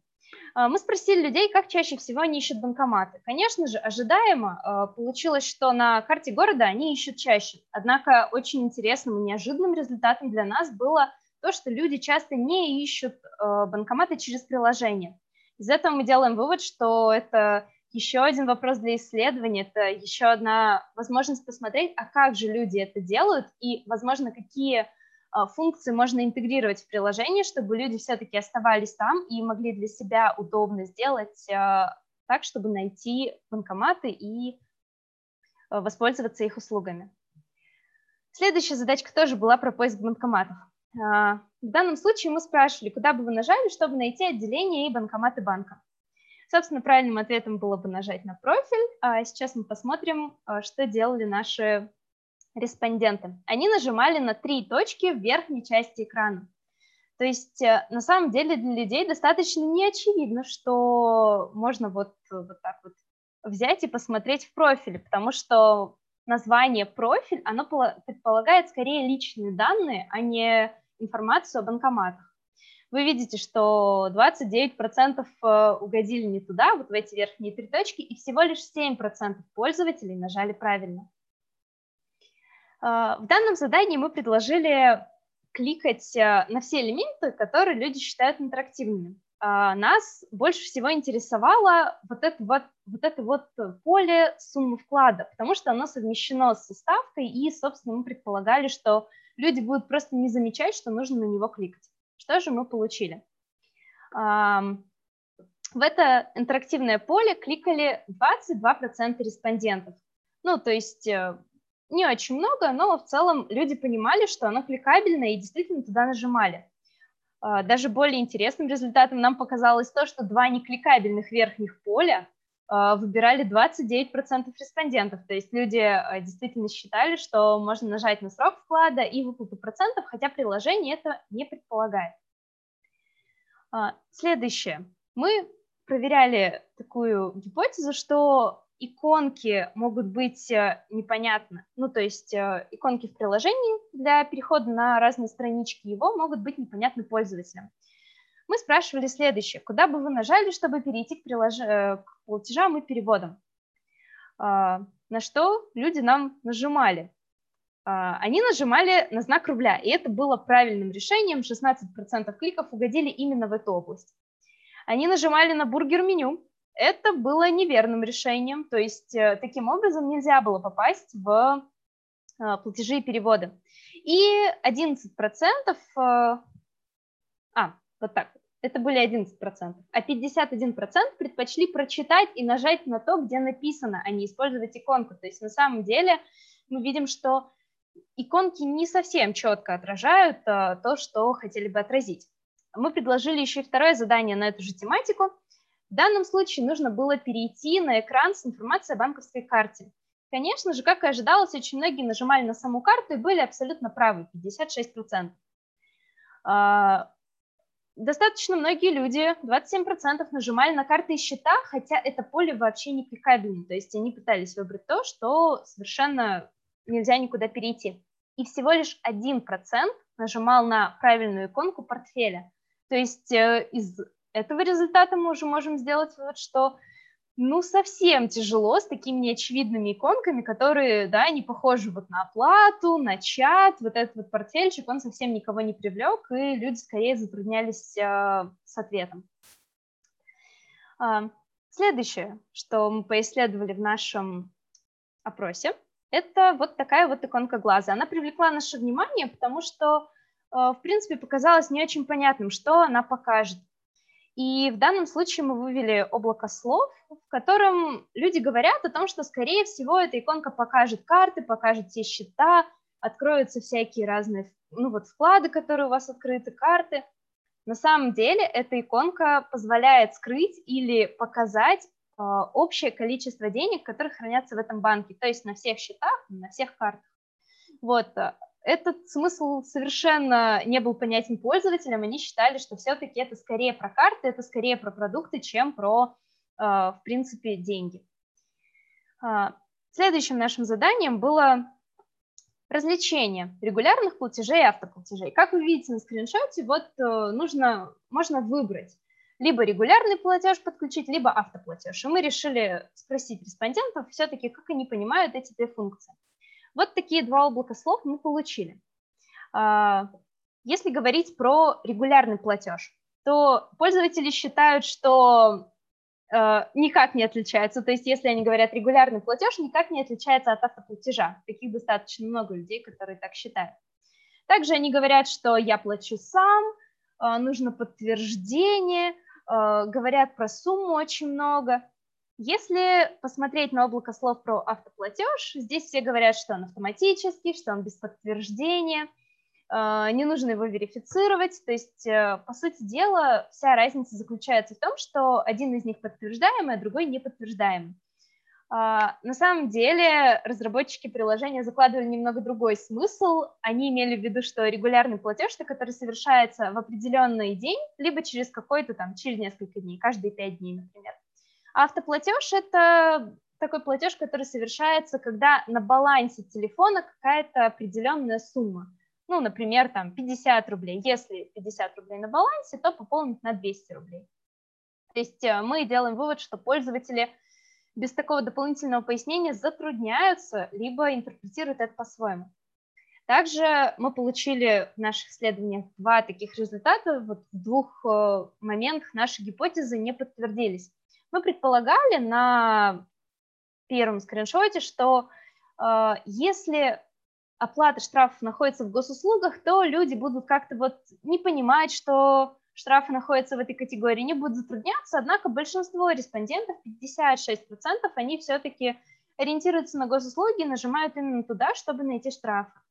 И также следующее, о чем Аня тоже упоминала, эм, две похожие функции по номеру телефона и по СБП. На самом деле за этими функциями кроется одно и то же, но называется это по-разному. И мы предположили, что пользователь будет теряться, ему будет сложно, и вот э, ну, как-то он будет затрудняться. Здесь однозначно видно, что 79% все-таки нажимают по номеру телефона. Возможно, потому что эта иконка первая и ближе к пользователю, а возможно, потому что не все понимают, как я уже говорила, значение СБП. Поэтому мы делаем вывод о том, что по номеру телефона все-таки как-то ближе и понятнее, приятнее пользователю, потому что он э, четко понимает, что будет сейчас с ним происходить, что он будет э, переводить именно по номеру телефона, а не как-то по-другому. Передаю слово Ане, она расскажет вам про заказ дебетовой карты через сайт. Заверши, пожалуйста, презентацию. Да, спасибо угу. большое. А, заказ карты мы, разумеется, проходили, потому что это новые для нас банки, мы открывали в них карты и, собственно, сами могли посмотреть, как происходит этот процесс. А, более полная информация будет в отчете. Здесь хотелось бы донести основную мысль, что на самом деле заказ карты на сайте – это только начало пути. Вот Артем уже это упоминал, а дальше могут начаться проблемы. Ну вот, например, говоря о проблемах именно на сайте, Сообщение об ошибках. Как только ставишь курсор в поле, появляется сообщение об ошибке и не пропадает, даже если номер телефона уже введен почти до конца или полностью до конца. Учитывая, что такие ошибки возникают в каждом поле, это может нервировать человека и создавать э, плохие ощущения именно при заполнении. Тем не менее, Хорошие решения тоже встречаются. Например, АТБ заранее показывает последовательность шагов, которые нужно будет пройти для того, чтобы получить карту. То самое формирование ожиданий, понятно, что это три не очень сложных шага, каждый из них описан, и понятно, что ждет тебя дальше. Ну и спасибо Убриру за релевантные подсказки в том смысле, что если фамилия имеет окончание «ану», то есть явно, что пользователь, клиент э, женского пола, то э, имена подтягиваются женские. Попробовала фамилию Крамаренко, подтягиваются и мужские, и женские, не сортированные по алфавиту, возможно, сортированные по частотности. Вот. Но, тем не менее, в таком случае, в такой ситуации банк отлично отрабатывает. Говорила о том, что дальше начинаются приключения, с чем столкнулись мы. Ну, во-первых, не все банки присылают хоть какие-то уведомления о том, что карта выпущена, и необходимо связываться с контактным центром, контакт-центр не знает, что происходит, переводит на разных сотрудников. Уведомления могут приходить, но была ситуация, когда оно пришло прямо в момент получения карты в отделении, когда уже узнали о том, что она готова, и вот. Ну и классическая ситуация, когда ты попадаешь на стажера, который оформляет тебе уже готовую карту, которая тебя ждет в отделении, например, на протяжении часа. Но, разумеется, здесь проблема не в том, что это стажер, который под руководством более опытного сотрудника только учится, а в том, что и внутренние системы банков достаточно сложны, чтобы с ними можно было вот так вот сесть и работать. Поэтому, когда мы говорим про удобство и про пользовательский опыт в целом, то мы в первую очередь, конечно, говорим про пользовательские интерфейсы. Но профессиональные интерфейсы интерфейсы внутренней системы банка тоже могут вносить сумятицу и тоже могут влиять в итоге на опыт клиента. Ну что ж, добрались до самого интересного. Сначала покажем, как расположились наши новые банки, если сравнивать их между собой. А, проводили исследования в сентябре, поэтому вот свежие результаты. Немножко есть различия на Android и iOS, как раз связано с тем, что говорила Мария, когда упоминала, что на Android в принципе чуть больше проблем, не все они повторяются на iOS. А пока читала вопросы, увидела, что там, например, у МКБ да, есть справка и там, и там. На одной платформе есть, на другой платформе нет.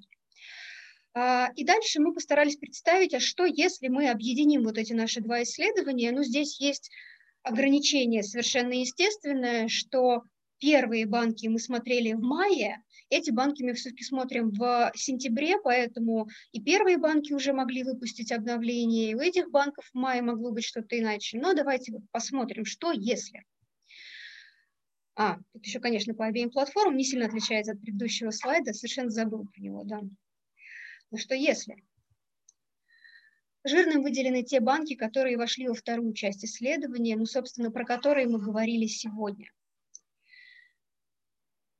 Как я вначале говорила, что мы отдельно посчитали стройкой и бесстройкой, ну, потому что уральские, приморские банки не ориентированы на пользователей, которые регулярно оплачивают транспортную карту Москвы. Поэтому ситуация немного меняется, если мы не учитываем во всех банках именно эту операцию, то есть оставляем 12 задач. Но, тем не менее, расклад такой. На этом останавливаюсь. Оставь, пожалуйста, этот слайд, Аня. Спасибо, Разумеется. Аня, Мария, спасибо большое. Я хотел бы вместе с вами и с, с нашими слушателями чуть на него помедитировать. Со всеми оговорками, которые, о которых сказала Анна, то, что сравнивались майский, майское исследование мы сейчас объединяем с сентябрьским, это не совсем корректно, потому что, как сегодня ребята говорили, наши гости, все очень быстро меняется, релизы идут очень часто. Вот, но Для меня интересно то, что, во-первых, я очень благодарен нашей команде исследователей, что они э, предложили вот эту идею добавить 7 банков. Это была их, их инициатива, которая была поддержана компанией, потому что мы сейчас получили некоторый такой, знаешь, глоток свежего воздуха в каком-то смысле. Наши 15 банков и расстановка между ними, их позиций в рейтинге, она не сильно меняется от года к году.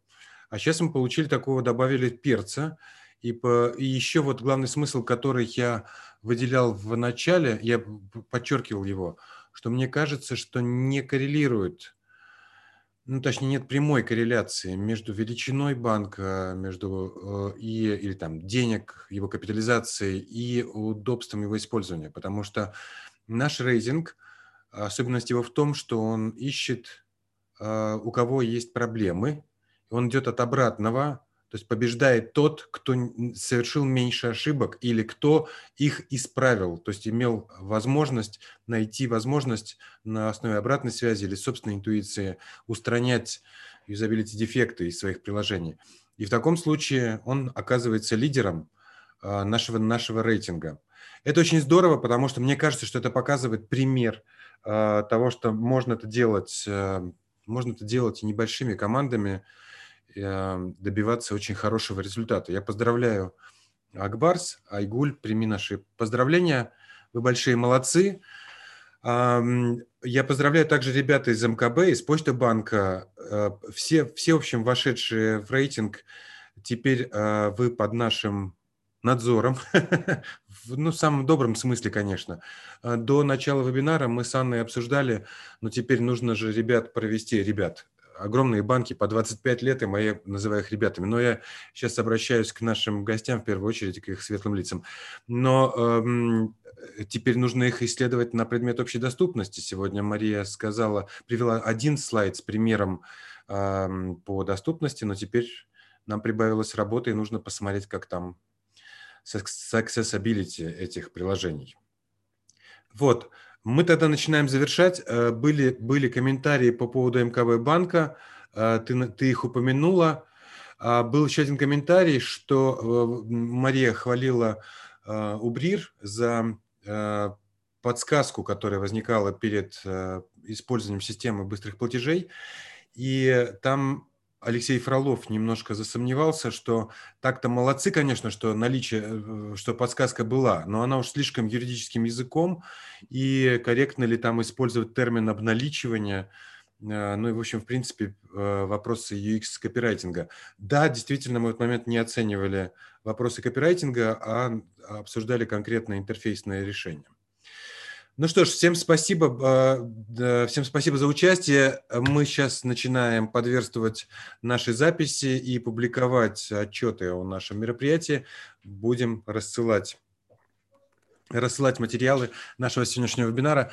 Я еще раз рад э, личному знакомству с а, Артем, Айгуль, Влад. Э, я надеюсь, вам тоже было приятно узнать о том, как э, вы выглядите со стороны с точки зрения вот наш, на, наших экспертов.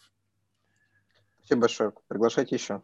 Спасибо. Обязательно теперь мы будем дружить домами. Вы э, так просто нас не, не забудете. А, ну, передают э, Кира Воеводина и другие наши участники передают всем спасибо. Ну, начинаем прощаться. В первую очередь нужно здесь остановить запись. У меня есть определенная